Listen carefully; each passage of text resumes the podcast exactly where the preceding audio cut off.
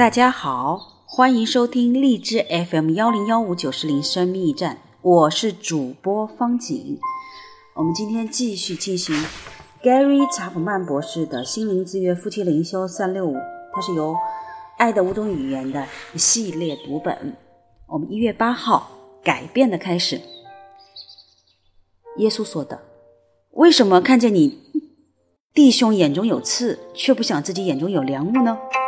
先去掉自己眼中的梁木，然后才能看得清楚去掉你兄弟眼中的刺。作为一名婚姻辅导人员，我得出一个结论：每个人都希望他或他的配偶能够改变。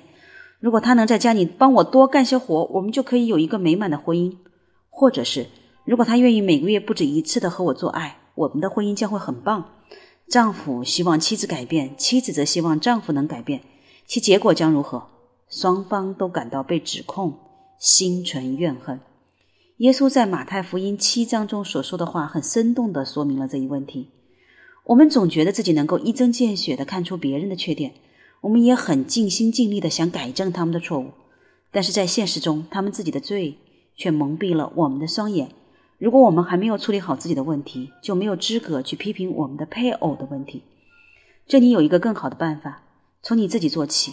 承认你是不完美的，为你的一些最明显的过失向你的配偶认罪，并承诺你想要做出改变。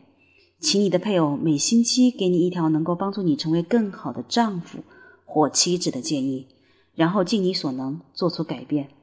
其结果很可能是你的配偶会对你的努力投桃报李。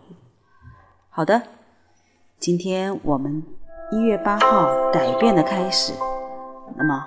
我们就到这里，你做到改变了吗？我们明天继续。